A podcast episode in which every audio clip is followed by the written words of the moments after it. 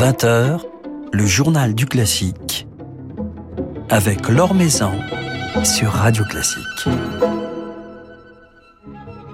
Bonsoir à tous. Elle a choisi pour son nouvel enregistrement sorti chez Erato de célébrer Mozart à travers neuf de ses personnages emblématiques, à travers toute la trilogie La Ponte à laquelle elle se confrontera d'ailleurs dans son intégralité au printemps sur la scène berlinoise. La soprano Elsa Tracy aime les défis et aime donner un sens à ses albums. Elle sera justement à notre micro ce soir pour nous parler de cette belle et riche aventure mozartienne. Le temps de notre petit panorama de l'actualité musicale. La folle journée qui s'est achevée hier à Nantes a connu un vif succès, a rassemblé près de 70 000 spectateurs et a su résister à la pandémie avec une seule annulation de concert sur les 186 programmés, affichant des taux de remplissage de 77%. La prochaine édition de la folle journée se tiendra du 1er au 5 février 2023. L'Opéra de Paris retrouve son ancien directeur musical Daniel Harding cette semaine à la Philharmonie de Paris. La pianiste Hélène Grimaud se joindra aux musiciens pour ces deux concerts, mercredi et jeudi soir, placés sous le signe du romantisme, avec le concerto pour piano de Schumann et la septième symphonie de Bruckner. Le violoniste Théotime Langlois de Swart s'associera à l'ensemble Les Ombres ce vendredi à l'auditorium du Musée du Louvre.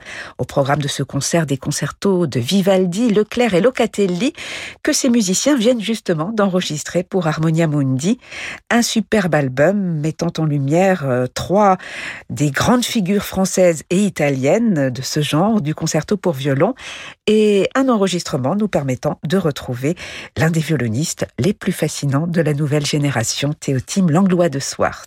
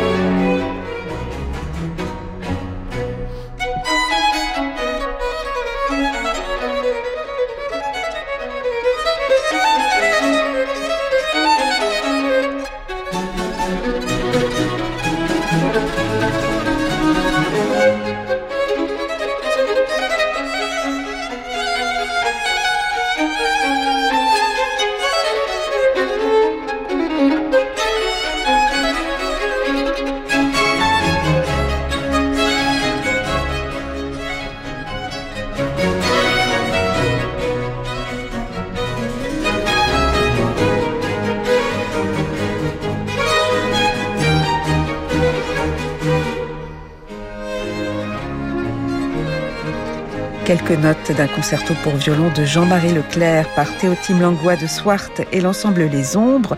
Ils seront en concert ce vendredi à 20h à l'auditorium du musée du Louvre. Maison sur Radio Classique.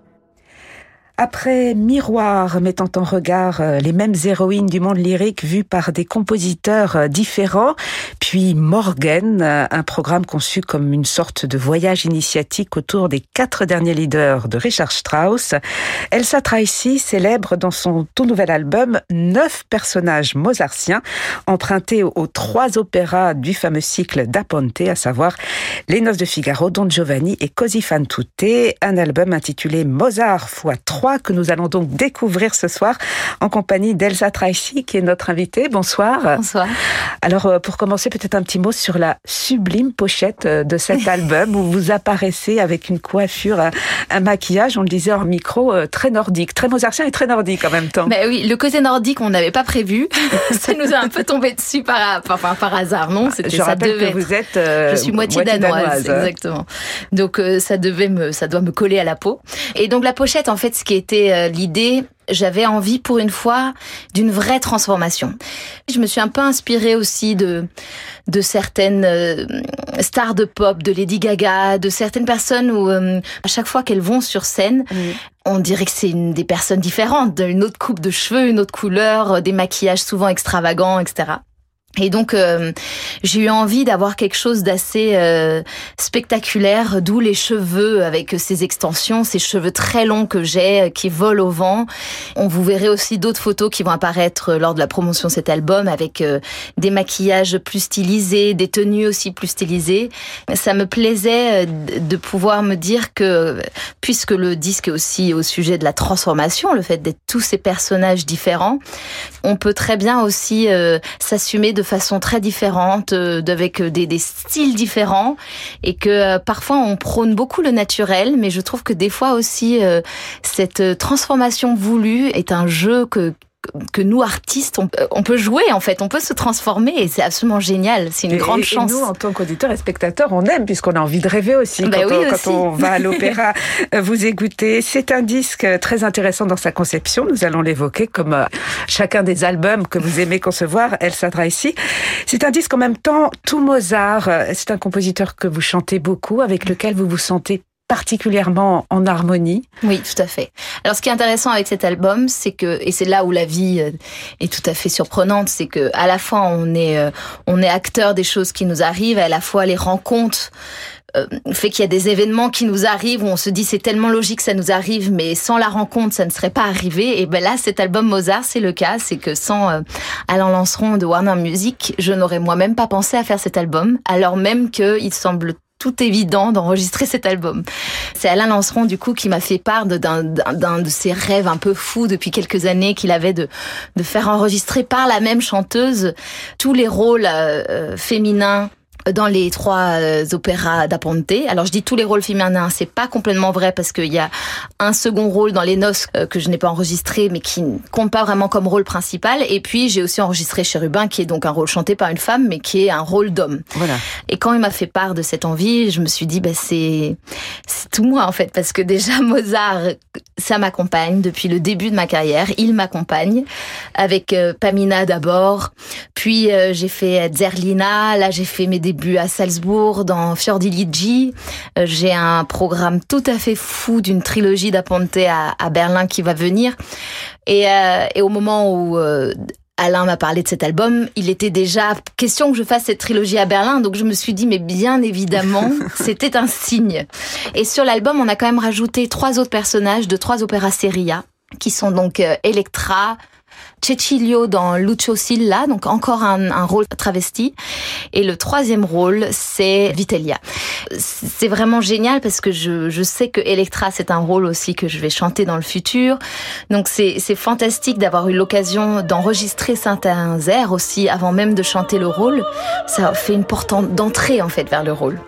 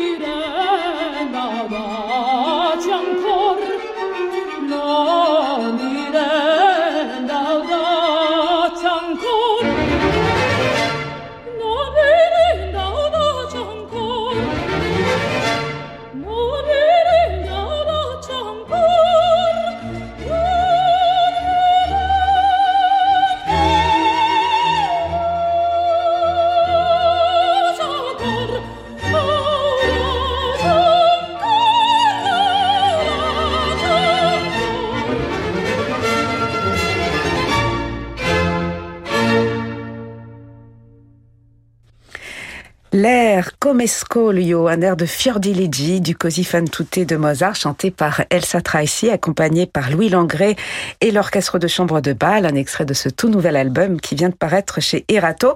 Alors Fiordiligi, c'est l'un des rôles mozartiens avec lesquels vous vous êtes épanoui, Elsa Tracy à Salzbourg.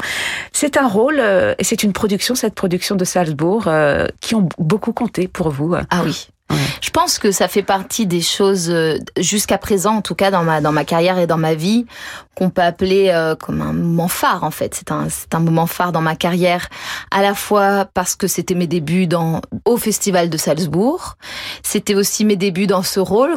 C'est vrai que c'était c'était un moment important personnellement mais en plus artistiquement, ça a été une, euh, une production de rêve, de ces moments de rencontre où euh, tout le cast s'entend à merveille, où euh, je suis en accord absolu avec la mise en scène, avec les idées du metteur en scène, avec sa conception de ce qu'est une mise en scène.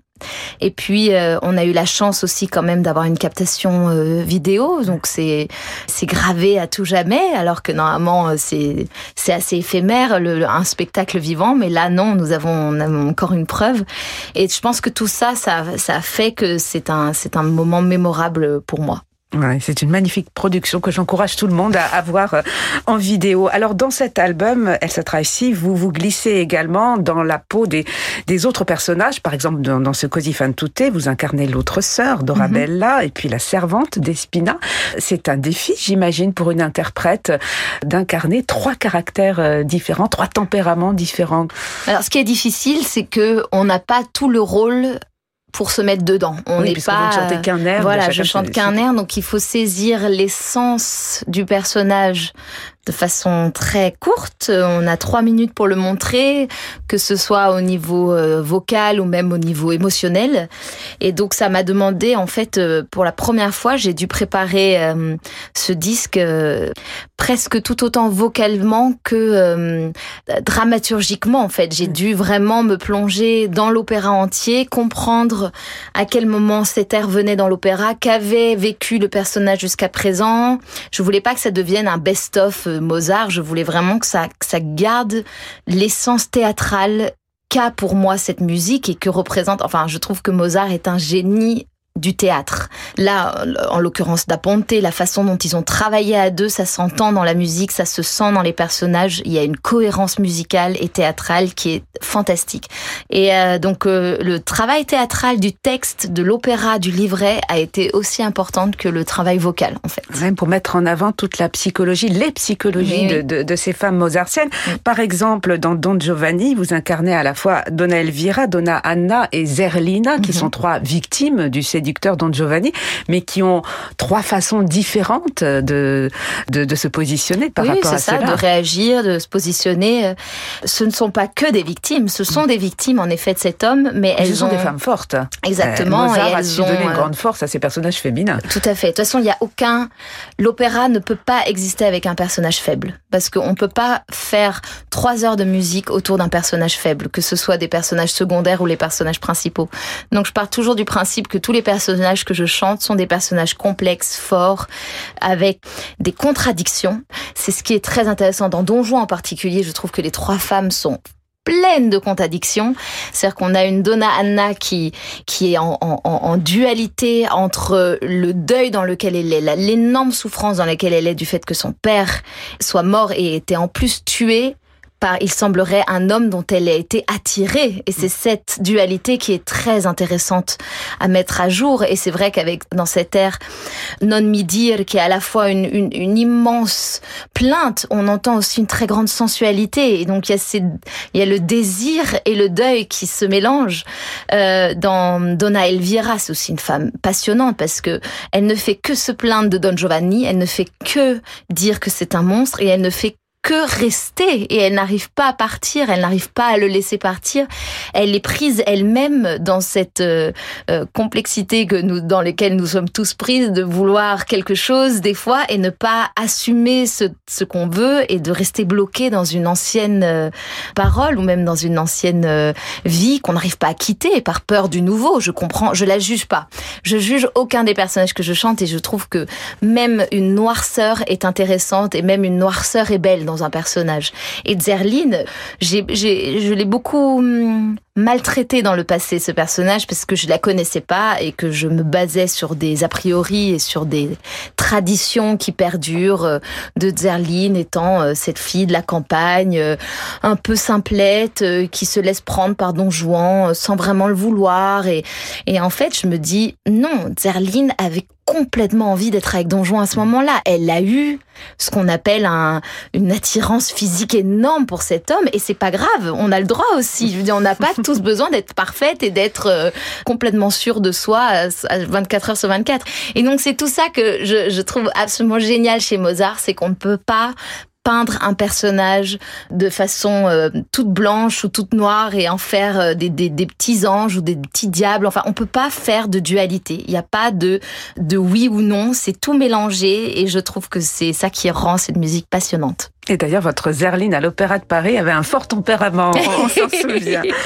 Alors, il y a des femmes, il y a aussi des garçons, des rôles en pantalon, notamment un rôle en pantalon, celui mhm. de Chérubin. Dans votre album, Elle s'adresse ici, Chérubin, dont on écoute l'air Voi che sapete.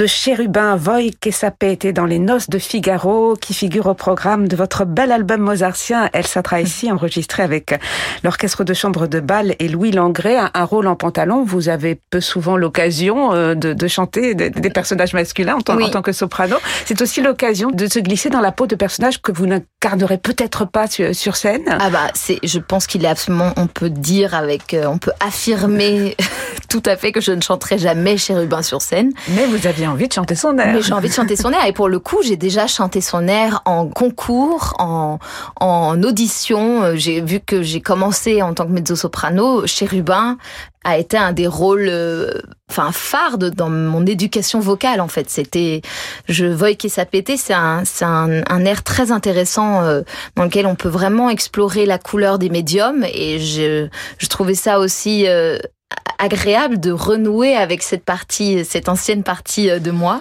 Et euh, dans l'album, il y a aussi Cecilio qui a encore aussi un, un, un, rôle travesti. Donc, euh, je parlais de la, de la joie de la transformation, du fait qu'en tant qu'artiste, on peut passer d'un univers à l'autre, d'un personnage à l'autre. Et ben, c'est vrai que c'est assez agréable aussi de pouvoir chanter des personnages masculins parce qu'on n'en a pas beaucoup l'occasion.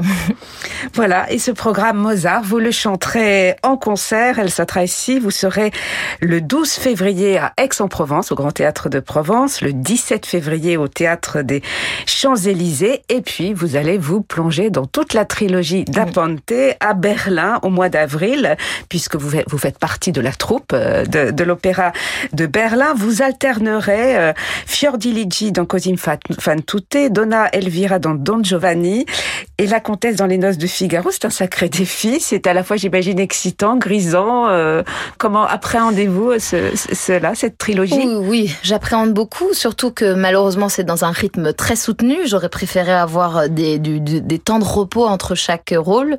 Là, je vais enchaîner euh, le jeudi soir, je chante Fiordiligi, le samedi, je chante La Comtesse et le dimanche, je chante Donna Elvira.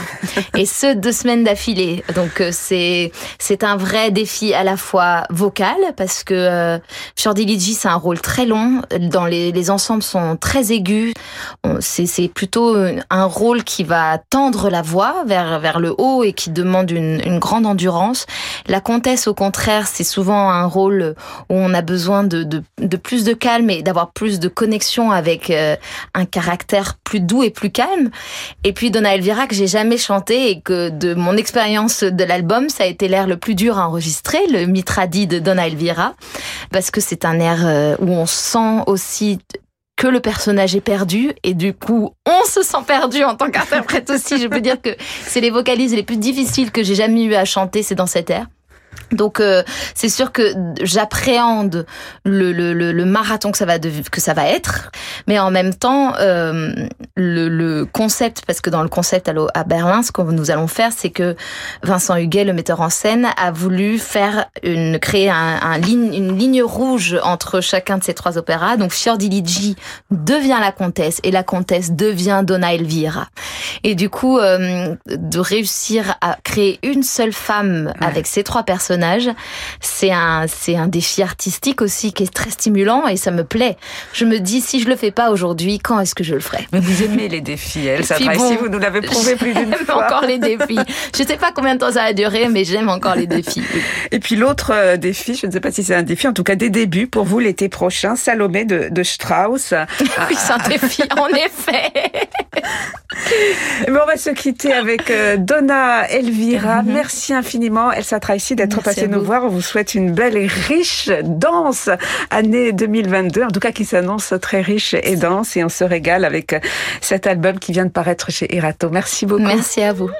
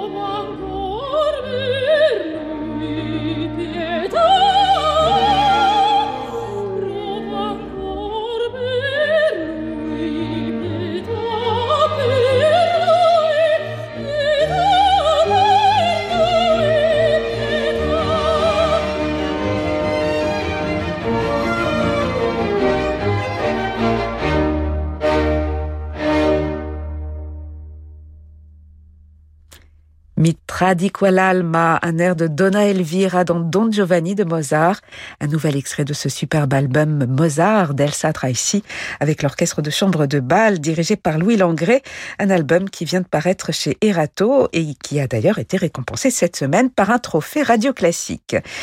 Elsa Tracy chantera ce programme en concert le 12 février au Grand Théâtre de Provence, à Aix-en-Provence donc, et le 17 au Théâtre des Champs-Élysées. Voilà, c'est la fin de ce journal du classique. Merci à Laetitia Montanari pour sa réalisation. Demain, nous serons en compagnie du violoncelliste Christian-Pierre Lamarca. Mais tout de suite, je vous laisse, comme tous les soirs, avec Francis Drezel. Excellente soirée à l'écoute de Radio Classique.